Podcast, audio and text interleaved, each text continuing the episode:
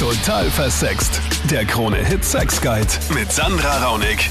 Salü, willkommen im Podcast mit dem Best-of aus der letzten Sendung. Thema Horror und Lust. Das war ja Halloween. Gehört das bei dir zusammen oder sagst du Monsterporn, Gruselmasken? Das ist nichts für mich beim Sex. Sehr spannend, die vielen Meinungen und Stories. Gleich die erste von der Susi zum Beispiel. Ich hatte letztens einen etwas komischen Traum, nämlich, dass ich mit einem Monster geschlafen habe. Also quasi so ein bisschen wie in Die Schöne und das Biest kann man sich das vorstellen.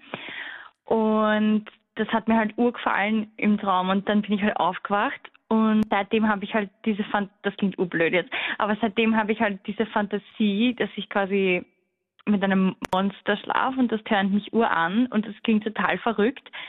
Und jetzt überlege ich halt, wie ich das dann in meinem echten Sexleben umsetzen kann. So ein bisschen Grusel, Wie, Angst. wie schaut denn das, das Monster aus? Ich meine, das hast du eh schon gesagt, so mh, Schöne und das Biest. Also ich meine, das ist ja mal der Urfilm für diese Sexfantasien, finde ich, weißt du? Sie, diese Belle, diese schöne Prinzessin wird da, diese urdünne kleine Frau eigentlich wird Ja, da genau. entführt, weißt du, diesem das riesige riesigen Monster. Monster.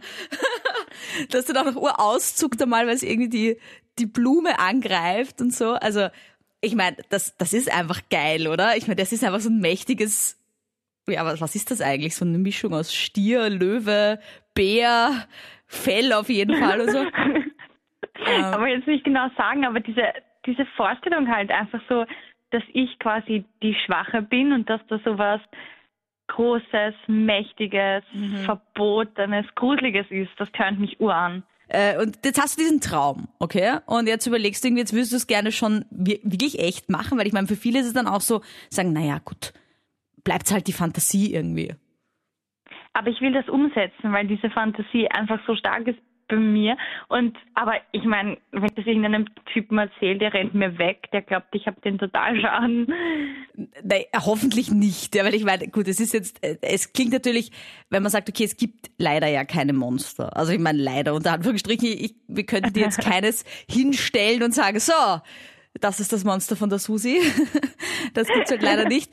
Mm, Aber ich meine, was ja schon irgendwie, wenn du mal dann irgendwie so einen Typen hast, der auch dafür offen ist, halt so mit Masken und so arbeiten. Ich finde halt irgendwie nur, es ist nur so ein bisschen ein schwacher Ersatz, weißt du, weil einfach ein, ein normaler Mensch ist einfach dann nie so geil, weißt du? Wie so ein, Eh, ein großes, aber das habe starkes ich mir Monster. auch schon gedacht. Dass, dass man einfach dann mit einer Maske einfach dann arbeitet. Aber ich meine, da muss ich halt erstmal wen finden, der da mitmacht. Dann der Dominik mit einer wilden Nacht in Deutschland, die er nie wieder vergessen wird. Da lernt er ein Mädel kennen, aber da gibt's eine Besonderheit an diesem One-Night-Stand. Ich war zum Beispiel mal im Karneval in, in Köln. Und, Uh, der und- Kölner Karneval, da- ganz berüchtigt. Ja, das ist, da ist, und ja, und da ist man total äh, verkleidet und, und überhaupt. Und was ist da passiert? Und ja? Ja, wir sind dann gemeinsam ins, ins Hotel gegangen. Ja. Und du warst Also total verkleidet. Ja, wir waren beide total verkleidet. Und am nächsten Tag, am nächsten, also am nächsten Morgen, sagen wir es mal so, sind wir aufgewacht und ja, beide wussten halt genau, was los ist, dass halt, sie wusste halt genau, sie fährt heim und, und, und ich wusste das, genau das Gleiche. Aber sie hat dein Gesicht nicht gesehen gehabt, bevor sie mit dir heimgegangen ist, sondern nur die Maske? Bevor sie mit mir heimgegangen ist, nicht, nein. Genau, nein, auf was? Ja, aber Also wie, wie geht höchstens das? Am, am nächsten Morgen. Krass. Aber anscheinend war es doch kein böses Erwachen. Und dann noch der Paul. Er entdeckt etwas im Internet, das ihn eher verstört. Stichwort Tentakel. Und ich habe da eine kleine Geschichte und zwar war ich einmal auf einer Pornoseite und haben wir da halt was reingezogen. Und dann habe ich rechts im, unten gibt es immer so Vorschläge und da habe ich diesen Tentakelporno gesehen und ich habe mir gedacht, was ist denn das für ein Scheiß? Na? Und dann habe ich mal das angeklickt und ich war so im Staunen, dass ich das ähm, Dass du ganz vergessen Hand- hast, dir einen runterzuholen. Richtig, genau. Also nicht wirklich im Staunen. Ich war entsetzt, wie grauslich das ist und wie Menschen auf sowas kommen können, dass so einen Blödsinn abziehen. Aber Paul, war das ein Hentai, also so ein Cartoon, oder war das eine echte Frau, also eine lebendige Frau mit Nein, so nein, das war, ähm, ich, also ich, ich kenne das von, von dem Hentai-Tattoo, also wie war das? Hentai? Ja, Hentai, ja. Das halt ich, ich sage nur dazu, das sind so das. Cartoons halt, ne, so gezeichnete Nein, nein, nein. oder 3D, ja. Da gibt's das ja oft, ja, so mit Monstern und mit Tentakeln. Und die war echt, oder wie? Ja, das war echt. Ja, aber wie haben sie das gemacht?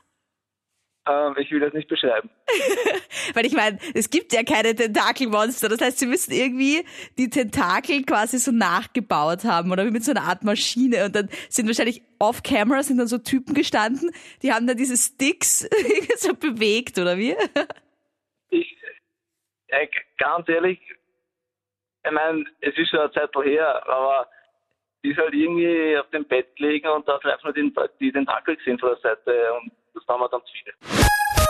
Rohmonster, aber auch dagegen war alles mit dabei. Die Sendung in voller Länge gibt's im Radio Player total versext. Ich freue mich schon auf nächste Woche. Dann wieder mit Psychotherapeutin Dr. Monika Bokrolli. Da gibt's dann wieder Antworten auf deine Fragen zum Thema Sex. Dienstag 22 Uhr bis Mitternacht.